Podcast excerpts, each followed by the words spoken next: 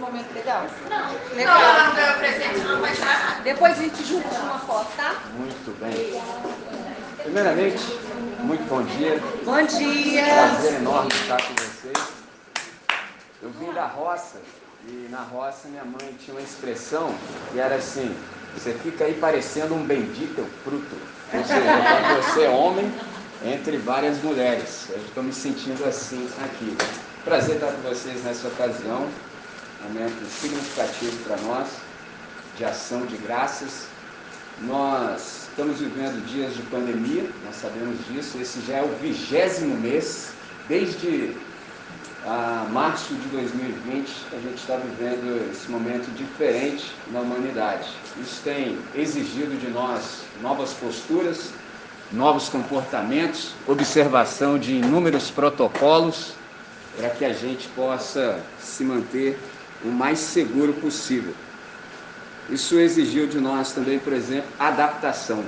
Como nós somos homo sapiens, a gente consegue fazer isso, tirar isso de letra. Uma coisa interessante da nossa espécie é que a gente consegue se adaptar, tanto para o bem quanto para o mal. Às vezes eu converso com alguns alunos e em dados momentos eu preciso dizer que nós temos certos problemas tão graves e tão sutis que às vezes a gente não se dá conta. Um deles é não se gostar. Isso é muito sutil. E aí eu falei, por exemplo, como é que você percebe isso? Pelas coisas às vezes que você ingere, pelas coisas que você come. E aí, por exemplo, o cara falou, mas eu como essas coisas já a vida inteira. Eu falei, então, é porque o ser humano tem essa capacidade de adaptação. Você leva em média 70 anos para se matar. Entendeu? Mas no final vai dar ruim. Alguns amigos meus se excederam tanto que não conseguiram viver aqui no planeta 15 anos. Então a gente consegue se adaptar. Por exemplo, a gente também se reconfigurou, para usar uma linguagem assim da informática. E tudo isso para que a gente pudesse viver bem essa hora. Lembro de uma mente extraordinária que a gente teve no século XX, foi Stephen Hawking. Ele diz que inteligência é a capacidade de se adaptar à mudança. Então nós fizemos bem o quanto era possível a lição de casa, nós nos adaptamos e nós nos reconfiguramos, porque nós temos sido protagonistas, por exemplo, de algo inédito na nossa geração. Nenhum de nós que está aqui nesse ambiente já experimentou isso antes. A pandemia dessa proporção. Então a gente tem vivido também uma situação que ela é modificadora de vida. Isso nos colocou diante, por exemplo, de um contexto de imprevisibilidade, de incerteza, isso gerou em muitas, muitas almas assim, muito estresse, muita ansiedade. Ansiedade, você sabe, é excesso de futuro. Estresse é excesso de presente. E depressão é excesso de passado. É muito difícil uma pessoa estar realmente presente no presente, desfrutando do presente como um grande presente. Por isso que os nossos alunos têm essas dificuldades. Eles vêm aqui sempre, eles têm uma plataforma de ensino à distância chamada livro. Isso é um negócio fenomenal primeira plataforma de ensino à distância é o livro. Eles têm um livro, são membros da era Gutenberg, ou seja, sabem ler e escrever, sabem olhar para um texto e decodificá-lo, vêm até a escola, tem professores, chega na prova, o cara ainda tira menos que 10. Isso é um negócio interessantíssimo, isso é um fenômeno. Por quê? Porque nem sempre eles estão presentes no presente. E quem não está presente no presente não consegue reter os conteúdos como deveria. Então, o milagre é quando alguém está presente no presente. Isso é bem difícil. Então isso gerou, por exemplo, muito estresse para muita gente, ficou com muito excesso de presente. Por exemplo, eu me lembro de conversar com uma pessoa uma vez, ele falou assim, rapaz, essa pandemia me tirou total, totalmente o controle da vida. Aí eu esperei um instante para ver se a compreensão entrava no coração dele, ficou me olhando, sabe o que eu penso, né? Falou assim, você tem algo para dizer, né? Eu falei, tenho. Falou o quê? Você disse que a pandemia tirou o controle da sua vida. Eu falei, houve algum dia que você teve? Qual foi o dia que você teve controle sobre a sua vida? Por exemplo, nós que somos pais, às vezes pensamos isso, que a gente controla a vida dos nossos filhos e tal, não que vai ser assim, né? nunca. Se fosse possível fazer isso, não tem condição de fazer isso. Então a pandemia explicitou tudo isso. Por exemplo, quando nós nos vimos nessa circunstância, coisa mais difícil foi começar. Porque tudo ficou desconfigurado. Quem já lidou com um computador desconfigurado sabe o que eu estou falando. Você teca uma coisa e sai outra. E até você descobrir onde está aquela tecla que agora não mais está ali. É difícil. Então o começo foi de fato muito difícil, foi desafiador. Geralmente, quando nós somos postos a uma situação assim de desafio, alguns de nós se veem excitados. Tem gente que gosta de desafio, tem gente que fica paralisado, porque tem medo. E o problema do medo, primeiro, ele superdimensiona todas as coisas. A coisa é de um tamanho, mas você tem medo, ela fica infinitamente maior. O problema do medo é que ele escraviza e termina te aprisionando. Então, muita gente teve essa dificuldade. No entanto, com muito encorajamento, com muito estímulo, com muita superação, graças a Deus, a gente chegou até aqui. Exatamente chegamos até aqui. E quando eu pensei nisso, nesse momento de ação de graça, me lembrei de uma, uma palavra, uma expressão está registrada no Antigo Testamento, primeiro livro de Samuel, capítulo 7, versículo 12. A expressão é Ebenezer, que traduzindo significa até aqui nos ajudou o Senhor. Isso é um negócio fantástico, quando a gente tem esse senso de consciência de gratidão. Por exemplo, apesar de todos os desafios que a hora tem nos apresentado, nós estamos respirando, nós fomos preservados e a vida ela tem condição de ser incrível porque nós temos e também nutrimos esperança. Então, quando eu digo até aqui nos ajudou o Senhor, isso aqui deveria nos trazer uma consciência de presença. Ou seja, em que sentido? Por exemplo, a gente não sabe o que dia ou mesmo o ano vai trazer. E às vezes, diante disso, você pode ficar amedrontado. No entanto, a gente não precisa permanecer com medo e tampouco desanimar. Por quê? nós conhecemos aquele que traz o dia. Então, independente do que o dia me traga, eu sei quem trouxe o dia. Geralmente o nosso dia ele vem repleto de oportunidades e possibilidades, mas a gente precisa ter olhos para ver. Isso é magnífico. Por exemplo, eu e a Aline temos um filho que se chama Noah. E Deus disse para Noé o seguinte: enquanto houver a terra, vai ter dia, noite, sementeira, cega, calor, inverno, calor, verão, inverno e assim por diante. O que, que isso significa? Eu vou manter o planeta funcionando.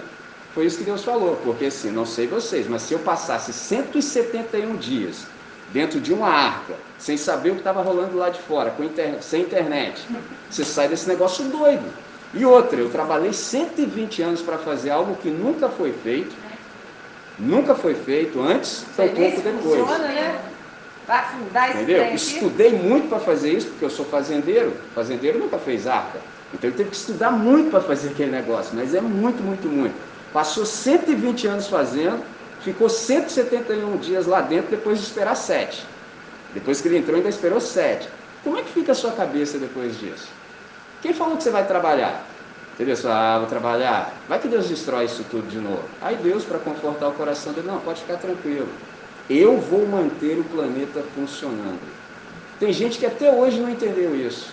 E aí, por exemplo, vocês sabem, final de ano chove. E aí tem o pessoal que vem com aquele papo. Oh, mas onde estava Deus que deixou isso acontecer? Não, a questão não é essa. A questão é que nós sabemos que essas coisas acontecem e permitimos que a sociedade se organize de tal maneira que alguns de nós que são impossibilitados, marginalizados, vivam nessa situação. Afinal de contas, todo mundo sabe que água morra abaixo, dá problema. E ninguém constrói casa na imposta porque acha a vista mais interessante. É porque o sistema no qual nós estamos inseridos empurra as pessoas pra, sempre para a margem. Esse é o ponto. Então dá problema. E aí a gente quer sair com aquela. Onde estava Deus que deixou isso acontecer? Mas a pergunta é: Deus falando para nós, onde estavam vocês que deixaram isso acontecer? Traduzindo, vocês vão ter que prestar contas. Por que, que eu estou dizendo isso? Exatamente para trazer esse conforto para o nosso coração. Deus mantém o planeta funcionando.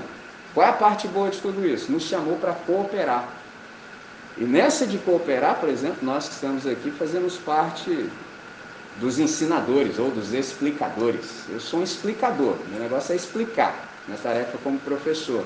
E até aqui nos tem ajudado o Senhor. Então é por isso que nós estamos gratos nessa hora. Bom, se a palavra é gratidão, a gente precisa saber o que, que isso significa. O que, que é gratidão? Eu lembro do C.S. Lewis, que dentre outras coisas ficou muito conhecido por ser o escritor das Crônicas de Nárnia. Interessante que agora, antes de vir para cá, meu filho novo falou, pai, Dá para a gente ver as crônicas de Nárnia? Eu vi com ele, por exemplo, durante a pandemia, a trilogia, assistimos os três, aí ele se empolgou. Dá para ver o Senhor dos Anéis também? Eu falei, Senhor dos Anéis, cada filme tem no mínimo três horas. Ele viu tudo. Inclusive, viu uma cena, nem a Aline sabe porque ela já estava dormindo. É, a Aline chega em casa às seis, já dormindo a partir das cinco. o negócio é assim.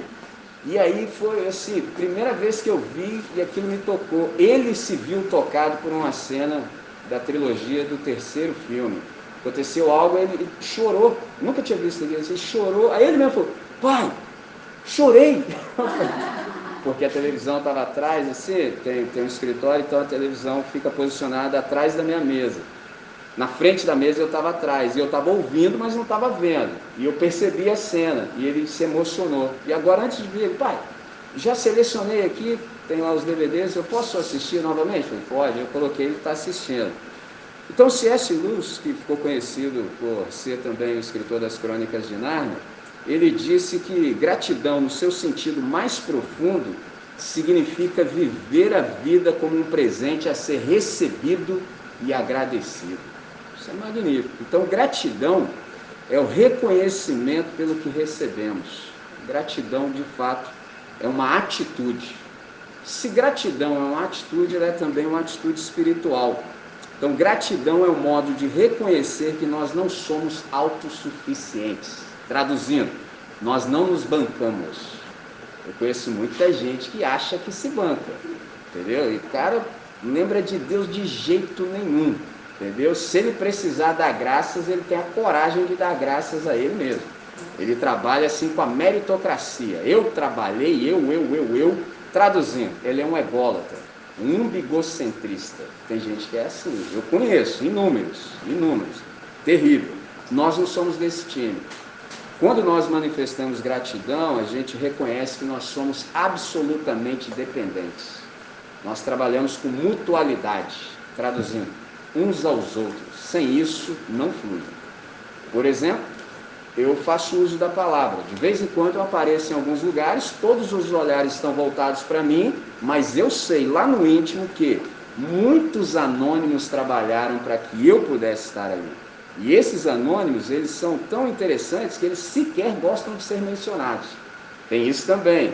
Eles não gostam de holofote, mas eles trabalham. E sem o trabalho deles, eu não poderia fazer o meu. Isso tem um nome, chama colaboração, cooperação. Ou seja, alguém opera e alguém coopera. Alguém labora, alguém trabalha e outros colaboram. Isso é fantástico. Quanto mais esse senso estiver presente em nós, melhor é. Dá aquela ideia de valorização, por exemplo, do esforço mútuo. Então, gratidão é uma maneira de valorizar, por exemplo, as disposições alheias Traduzindo, se a gente vive cercado de pessoas que são ególatras, umbigocêntricas, se alguém pensou em você, isso é um milagre. Ontem eu conversava isso com o pessoal do nono ano. falei, isso é um milagre, rapaz. Você vive num planeta que todo mundo, o cara só pensa no umbigo dele, pensa que a vida gravita em torno dele. O camarada pensou em você em algum momento. Pegou a ideia? Então ele pensou em você, elaborou algo, buscou por você, falou com você e você ainda despreza isso. Isso é muita loucura. Isso é muita loucura. E às vezes nós não sabemos valorizar isso. Então, gratidão tem esse senso de valorização da disposição alheia. Traduzindo, quando alguém te diz algo é porque você, para aquela pessoa, é importante. Porque ele poderia ter continuado pensando nele, mas ele parou tudo, pensou em você, foi até você, com o risco de também não ser ouvido. Por isso, quando eu penso em Deus falando conosco, fala, rapaz, esse negócio é sensacional, isso é magnífico. E é muito bom quando a gente tem essa percepção também. Há um irmão de quem eu aprendo muito, cujo nome é Israel Belo de Azevedo. Ele é o escritor ah, desse texto, isso, das cápsulas de esperança e também do Bom Dia, amigo, que nós usamos nos nossos devocionais. Ele disse algo magnífico, que gratidão é uma expressão de alegria pelo que recebemos, merecidamente ou não. Entendeu? Geralmente tem gente que acha que mereceu alguma coisa. Aí a galera da meritocracia. Mas bom é quando a gente compreende que tudo que nós somos e temos e experimentamos é graça. que, que é graça? Graça é uma disposição favorável no coração da Trindade para fazer o bem a toda a humanidade a partir do sacrifício de Jesus de Nazaré. Traduzindo na, na prática, por isso é que chove e tem sol sobre todos os seres humanos do planeta. Ou seja, Deus dá capacidade para que todos desfrutem da bondade dele, independente de conhecê-lo ou não. Só Deus para fazer um negócio desse, porque nós não somos assim, não. A gente faz uma vez, faz duas. Se não rolar um reconhecimento, ah, já deu isso aí. Afinal de contas, eu estou fazendo isso há muito tempo. Uma vez que o irmãozinho falou isso, eu estava do lado, quietinho na minha, o cara soltou essa, ó, esse negócio de cesta básica aí para esses pobres aí, ó, vamos parar com isso aí. Aí eu falei, já viu o que aconteceu? Você está arrepio? Eu falei, nossa, porque o problema é te colocar na conversa quando fala assim, né? Aí te chamou para conversa. Daí então eu estava lá quieto. Aí eu ouvi aquilo e falei assim, meu Deus do céu, que besteira. Porque na cabeça dele era o seguinte, nós estamos dando a cesta básica, esse pessoal não reage, então corta isso aí. Aí eu fiquei pensando assim, já pensou se Deus pensasse com essas categorias? Primeiro que Deus nunca me deu cesta básica, nunca. Só me deu do bom e do melhor em fartura e abundância. Aliás, esse é um testemunho que ele dá de si mesmo. Nunca falta alegria e nunca falta prosperidade e abundância. Ponto. E segundo, não foi por um mês. Quando eu estava lá na rebelião, que durou 23 anos da minha vida, Demorou 23 anos para Deus me atrair totalmente. Olha o quanto ele me sustentou. 23 anos. E aí o irmãozinho achou porque estava dando uma cesta básica por algum tempo. E entre aspas, as pessoas não estavam reagindo do jeito que ele achava, já estava na hora de cortar. Esse é o problema. Quando a gente chega nessa percepção de que realmente o que temos é fruto da graça, nossa compreensão muda. E aí eu chego exatamente numa oração que se tornou canção também, que é o Salmo 103, versos 1 e 2, que diz assim, ó: Bendize, ó minha alma, o Senhor, e tudo que há em mim bendiga o seu santo nome. Bendize, ó minha alma, ao Senhor, e não te esqueças de nenhum dos seus benefícios. Então há uma relação entre gratidão e memória. Gratidão tem que ver com a memória profunda. E há duas memórias. Por exemplo, a memória que é cerebral, ou seja, essa capacidade de armazenar lembranças e informações, por exemplo, quem é historiador precisa disso. Graças a Deus eu fui dotado com isso, consigo lembrar de tudo. Às vezes nem é bom. Eu me lembro de tudo e com detalhes. Tudo, tudo, tudo. Mas essa memória aqui do texto é outra. É uma memória do coração. Gratidão é memória do coração. Então, memória como gratidão, ela pode até não se lembrar dos fatos, mas ela nunca se esquece dos benefícios. Bendize, ó minha alma, ao Senhor e não te esqueças de nenhum dos seus benefícios. Poxa, mas nem o computador, talvez a Ana Paula pudesse me ajudar assim, porque eu só conheço até tera de capacidade de armazenamento. Não sei qual computador poderia nos ajudar para que nós nos lembrássemos de todos os benefícios de Deus para conosco. A gente não faz ideia. Não é? Por exemplo, nós acordamos e estamos vivos aqui. Certamente no dia que precedeu o hoje, nós fizemos alguma coisa que não agradou a Deus. Certamente. Ele poderia simplesmente ter nos fulminado.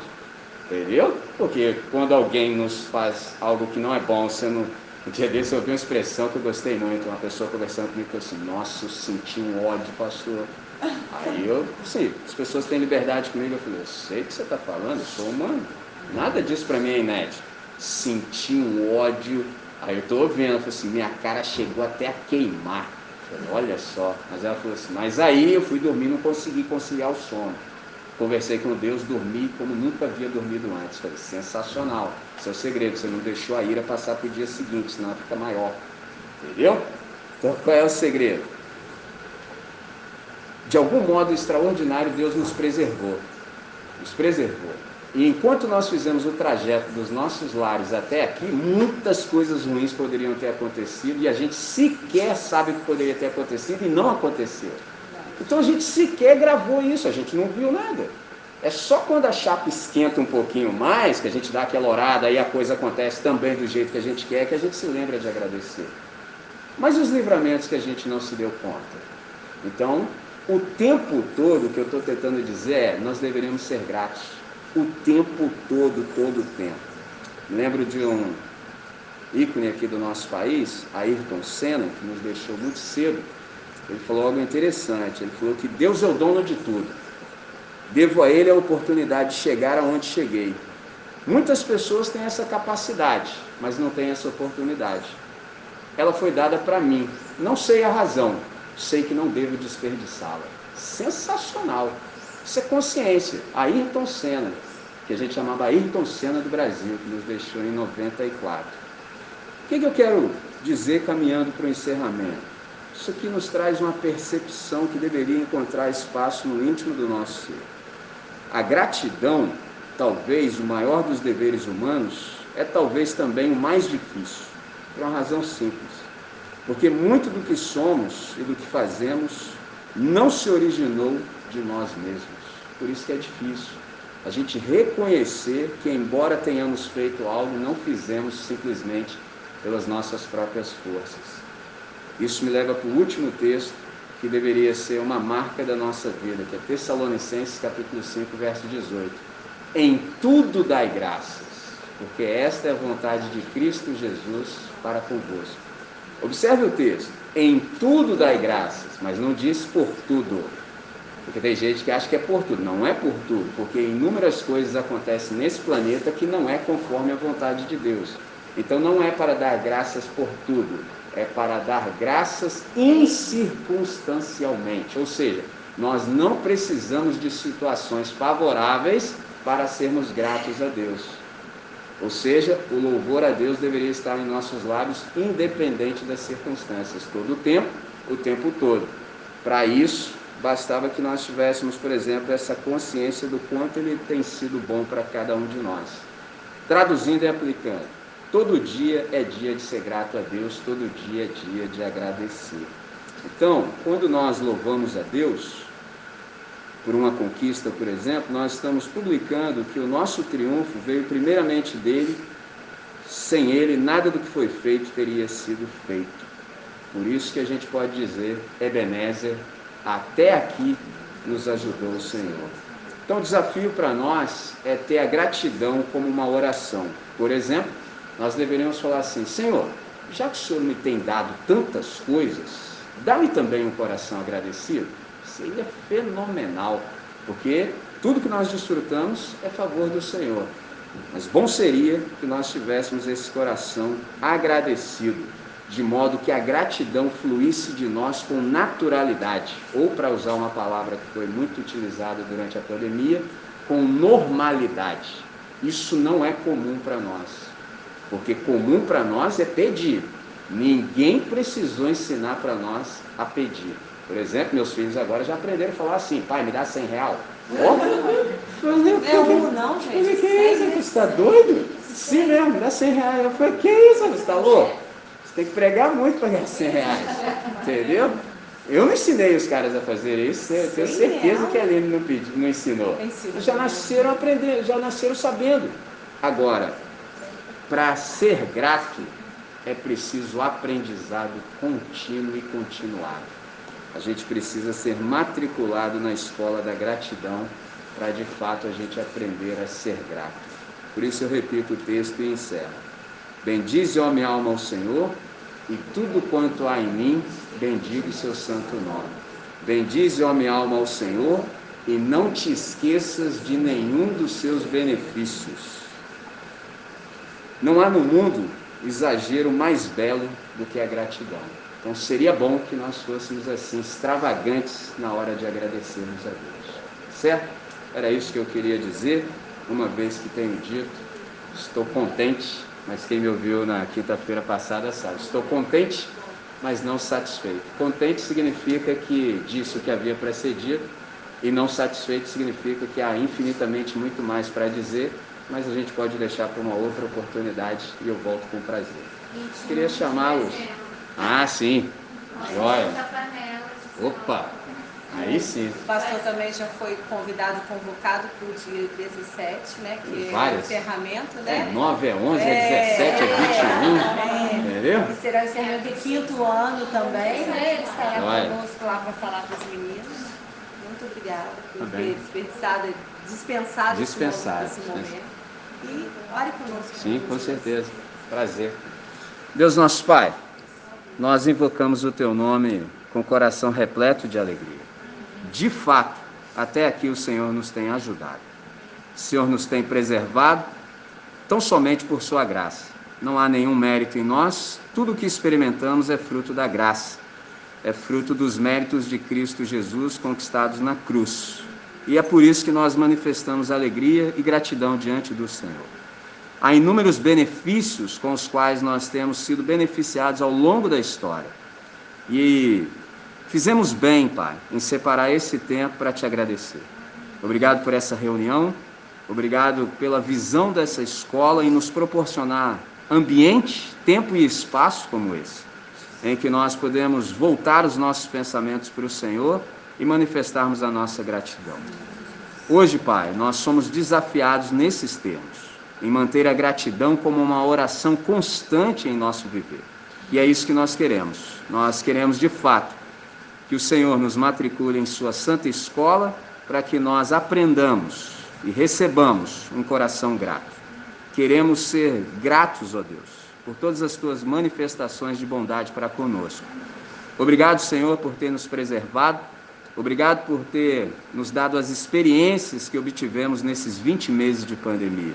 Obrigado pelo dom da convivência, obrigado pela fraternidade, pela cooperação mútua. Pai, recebe a nossa gratidão, pois fazemos essa oração sempre, nesse nome que é lindo, magnífico, nome de nosso Senhor, Salvador, Cristo Jesus, desde hoje para sempre. Amém, Senhor. Amém. Amém.